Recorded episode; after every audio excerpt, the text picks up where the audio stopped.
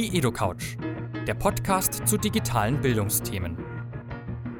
Hallo zusammen und herzlich willkommen. Wie immer geht es bei unserem Podcast um Digitalisierung und Bildung im engsten und weitesten Sinne. All unsere Gäste sind interessante Leute mit inspirierenden Ideen, spannenden Projekten und beachtenswerten Erfahrungen. Diesmal haben wir Svenja Busson zu Gast auf unserem Sofa. Sie reist von Kontinent zu Kontinent und sucht weltweit nach schulischen Innovationen, die unsere Art zu lernen verbessern können.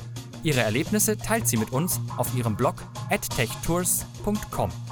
Außerdem hat sie in Paris den Accelerator LearnSpace gegründet, der sich zur Aufgabe gemacht hat, europäische Startups aus dem Bildungsbereich zu fördern und zu vernetzen. Wir sprechen mit ihr über ihre spannendsten Reiseerlebnisse, die vom enormen Druck in südkoreanischen Schulen bis hin zu bloggenden Schülern aus Neuseeland reichen. Diese EduCouch ist für alle empfehlenswert, die über den europäischen Tellerrand der Bildung hinausblicken möchten. Und falls ihr wissen wollt, wie künstliche Intelligenz und Algorithmen das Lernen verbessern können, solltet ihr auf jeden Fall dranbleiben. Wie immer, viel Spaß beim Zuhören. Die EduCouch ist ein Format des Instituts für digitales Lernen. In dieser Ausgabe mit freundlicher Unterstützung der Cornelsen Emburg GmbH. Ich würde am Anfang um einen warmen Applaus für Svenja bitten, weil sie unser weitgereisteter Gast äh, ist, den wir jemals hatten. Es ist nämlich aus Paris zu uns gekommen. Das heißt, äh, hat einen weiten Weg hinter sich und äh, macht wahnsinnig viele spannende Sachen. Also ich würde mal nur zwei Dinge rausgreifen, über die wir heute sprechen wollen. Zum einen ist sie Gründerin eines, ähm, man sagt es heutzutage, Accelerator ähm, für EdTech-Startups, also für Startups, die im äh, Bildungsbereich im Digitalen unterwegs sind in Paris und äh, sie ist auch Forscherin und äh, reist durch die ganze Welt und schaut sich dort die digitale Schule an. Das heißt, du hast eine Weltreise gemacht, EdTech World Tour und hast dort, glaube ich, 15 Länder bereist, oder? Genau. Und ähm, hast dir angeguckt, wie dort Schule funktioniert. Ich würde mir gerne mal wünschen, dass du mal erzählst, vielleicht zwei, drei ähm, die krassesten Erfahrungen, vielleicht auch positiv und negativ, die du da gemacht hast. Klar, ja, danke Benjamin ähm, für diese Einladung. Und äh, entschuldigt äh, bitte mein Deutsch, es ist meine zweite Sprache. Also wenn ich Fehler mache, bitte, Entschuldigung. Ähm, ja, also ich habe 15 äh, Länder bereist und ich habe mir da angeguckt, wie Schule dort gemacht wird. Weil wir haben eine sehr äh, europazentrische also Sicht der Schulen und des Schulsystems und ich ähm, ich wollte einmal sehen, wie das so in, in, in, in Australien funktioniert, in, in Chile, in, in Südafrika und wie man dort Schule macht und wie dort innoviert ja, wird. Also wie dort Innovation im Schulsystem reinkommt.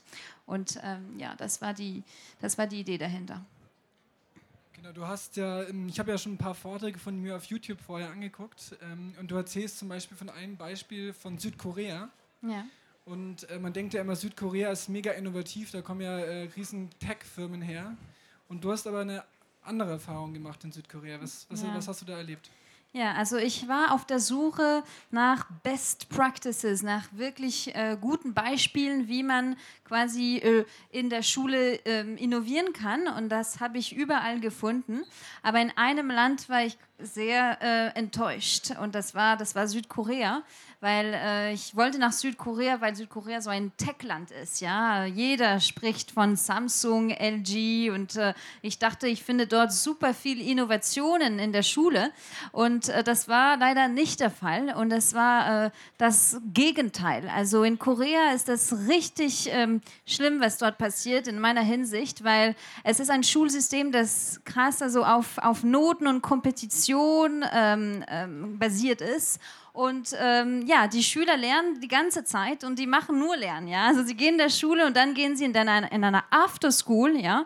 Ähm, und es gibt Afterschoolen für jede soziale Schicht und jeder geht zu einer Afterschool bis äh, super spät in der Nacht. Also es ist echt ein krasses System, weil man muss quasi immer ein Jahr, ein Jahr mehr ähm, und ein Jahr vor, vorwärts sein. Ja? Wenn man in der fünften Klasse ist, muss man schon das ganze Programm der sechsten Klasse Äh, schon, schon lernen. Und man soll sich immer vorbereiten, die, der, der Beste zu sein.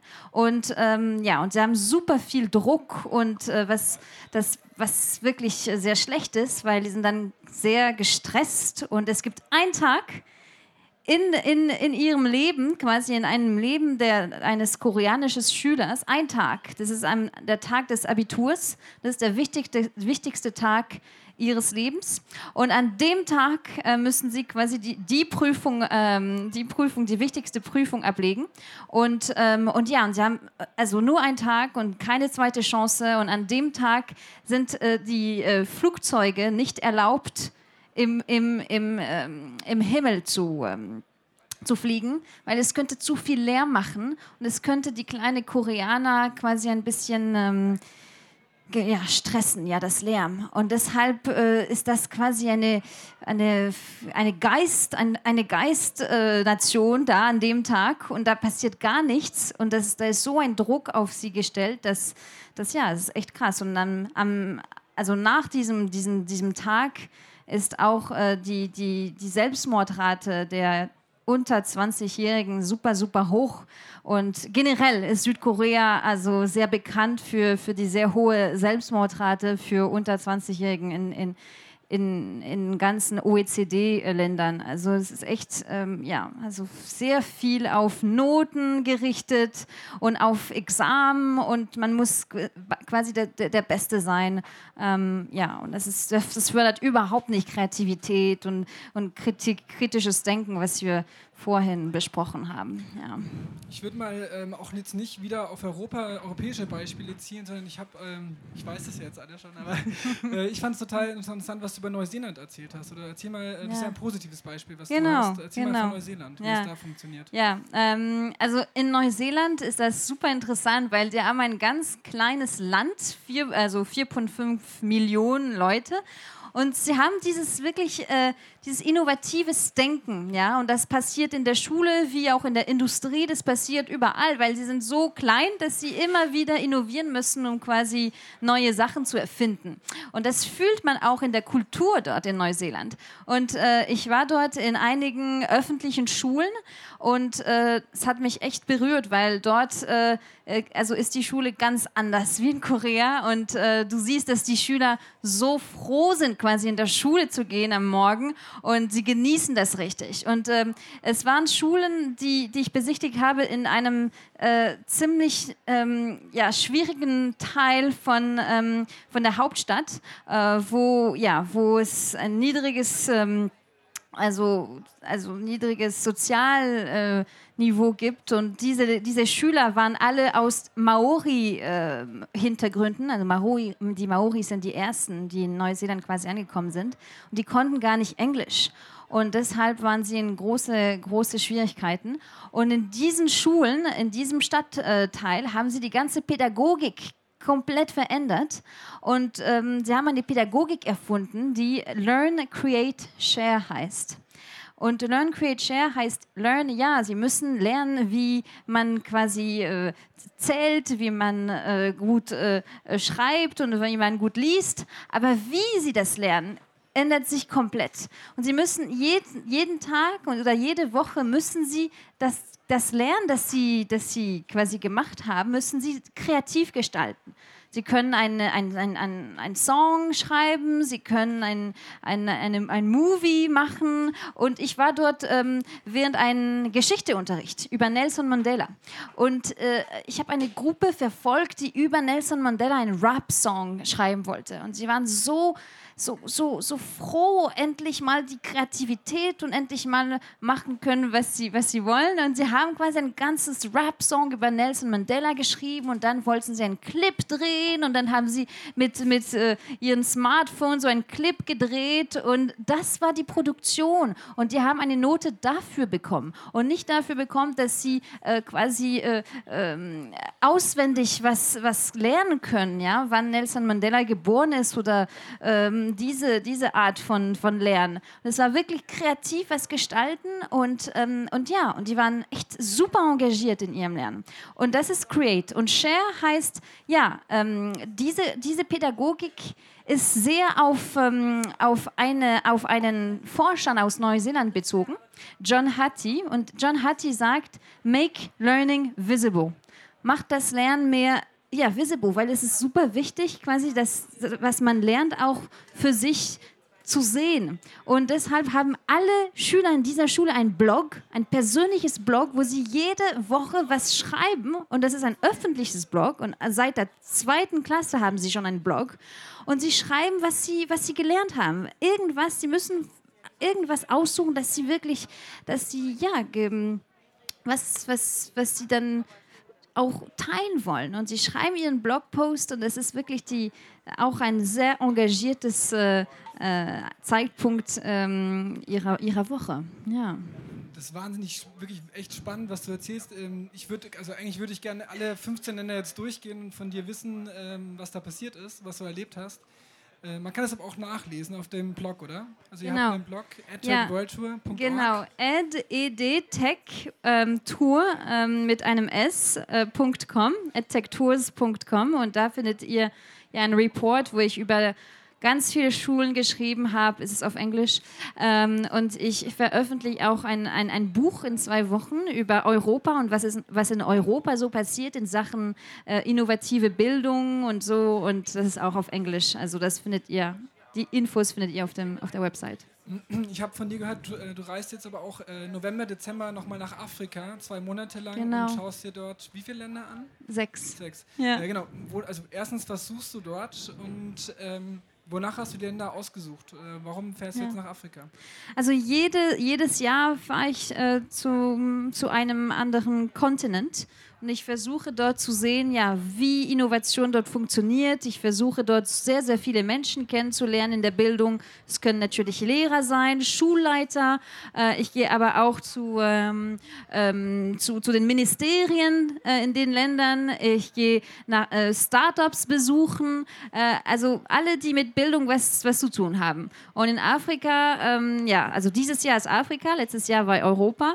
Und in Afrika, glaube ich, ähm, können wir also wir können ganz, ganz viel von Afrika lernen, in Sachen auch mobiles Lernen. Und wie man quasi mit, äh, mit, äh, seinem, ähm, äh, mit seinem Handy lernen kann, weil dort gibt es kein Internet oftmals. Und die lernen mit ihren ganz basischen Handy und äh, die haben ganz viele Technologien entwickelt, damit man auch quasi im, äh, in der, im, im Desert auch äh, quasi lernen kann. Und das ist auch sehr, sehr wichtig, dass man sich auch ähm, an unterschiedlichen lokalen Kontexten auch, ähm, dass man sich das anschaut und sagt, okay, also Innovationen, die hier in Europa äh, entstehen, können ja auch nicht direkt äh, quasi copy-pasted sein. Ja? Und das muss man echt ähm, beaufsichtigen. Ja. Genau, ich würde mal jetzt von dem ganzen Thema Weltreise wegkommen, obwohl das mega spannend ist. Äh, ich glaube, wir müssen einfach alle den Blog lesen. Ähm, aber du hast ja auch einen Accelerator in Paris gegründet, LearnSpace. Ja. Und du förderst dort ähm, Startups aus dem Bildungsbereich, die äh, technische Innovationen vorantreiben. Ja. Kannst du mal ein bisschen erzählen, was der heiße Scheiß ist äh, im EdTech-Bereich? Was sind die Trends, äh, die sich dort eigentlich auch durchsetzen werden? Also, genau. was sind die Felder, wo du sagst, da sollen Startups im Bildungsbereich hingehen? Ja, ähm, also die Trends in, im Bereich digitale Bildung sind vielfältig. Ich, ich fange mal äh, damit an. Ähm, also es gibt einen Trend natürlich ist mit äh, künstlicher Intelligenz und was, was kann man mit Algorithmen alles machen. Und äh, das, das stellt auch viele Fragen zum Datenschutz und, äh, und das ist ein, ein sehr heißes, ähm, eine sehr heiße Debatte. Ähm, aber ja, man kann sehr, sehr viel über einen Lernenden auch äh, lernen mit äh, seinen Daten und, zu, und man kann auch sehen, ja, wie man am besten lernt. Weil heutzutage gibt man denselben Unter Unterricht zu 30 äh, sehr unterschiedliche Schüler. Und ich glaube, mit, ähm, mit AI und künstliche Intelligenz können wir auch das personalisieren. Und das ist ähm, etwas, ähm, woran ich auch glaube. Und, äh, und ja, und bei uns, äh, wir fördern europäische Startups, die zu uns in Paris kommen für zehn Wochen. und wir helfen sie äh, quasi äh, digitale Produkte für die Be Bildung zu entwickeln, zusammen mit Lehrern, weil Lehrern die, die, äh, die, die Experten sind, ja, ähm, und Forschern, Forschern oft äh, im äh, Neuro, Neuroscience-Bereich oder Cognitive Science, die wirklich was auch von, von dem Gehirn verstehen und zusammen mit Lehrern und Forschern und äh, Startups, die oft aus einem technischen oder Businessbereich kommen, ähm, versuchen wir Produkte für die Schule zu entwickeln. Ja. Ich weiß nicht, wie viel wir Zeit wir noch haben, ähm, aber ich würde sagen, alle Leute, die sich berufen äh, fühlen, sozusagen äh, ein Startup zu gründen oder schon ein Startup haben aus dem Bildungsbereich, bewerbt euch bei Svenja. Ähm, kommt Gerne. nach Paris zehn Wochen und ähm, macht das Programm.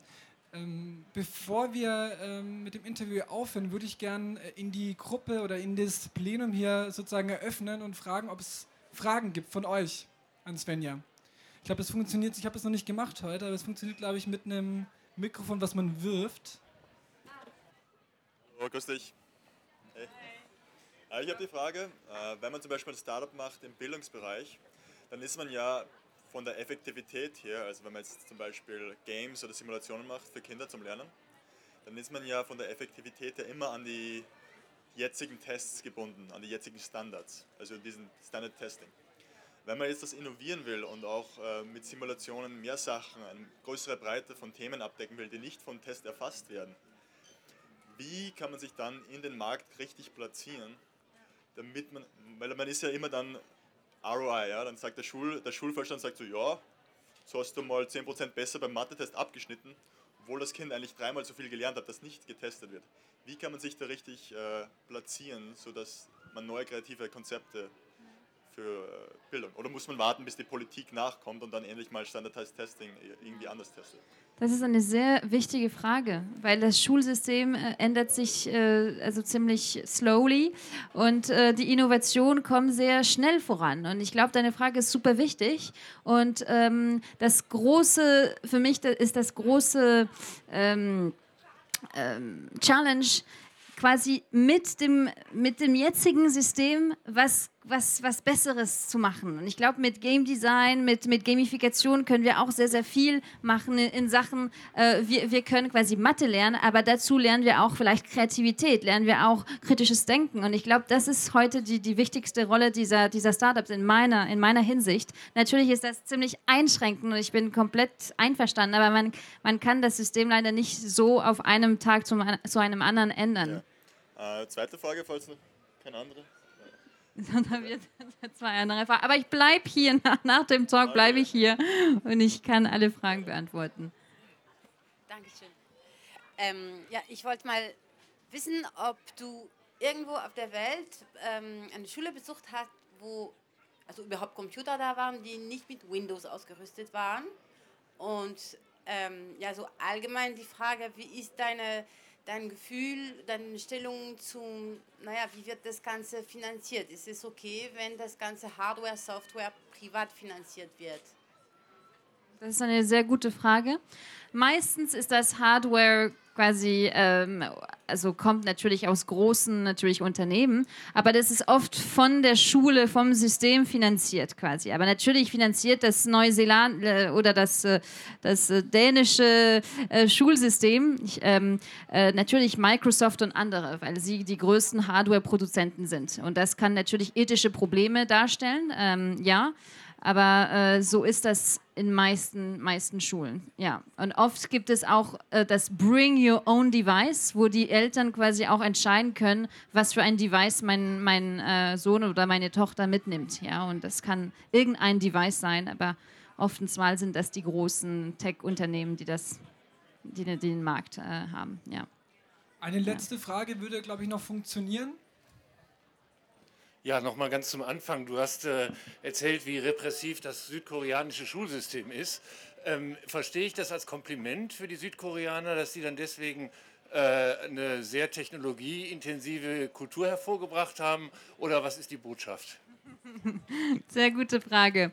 Also ich bin super kritisch. Äh, ich glaube, dass äh, Südkorea, Südkorea quasi in den nächsten 10, 15 Jahren äh, nicht mehr so innovativ sein wird, weil die, weil die, Welt sich verändert. Und ähm, ich bin also natürlich sind sie ganz innovativ gewesen und sie bleiben es noch heute, aber das wird nicht dauern mit so eine, einem repressiven Schulsystem. Da, da bin ich also also, weil die, die, Jobs von heute werden morgen nicht mehr existieren und wir brauchen Schüler, die, die andere Kompetenzen haben als nur, äh, als nur auswendig was lernen und äh, super gut in, in Examendurchschnitten. Äh, und ich glaube, äh, wir brauchen ganz, ganz unterschiedliche Kompetenzen für, für die Welt von, von, von morgen und auch von heute. Also, ja. Ich danke dir, Svenja, dass du gekommen bist. Danke und, dir. Ähm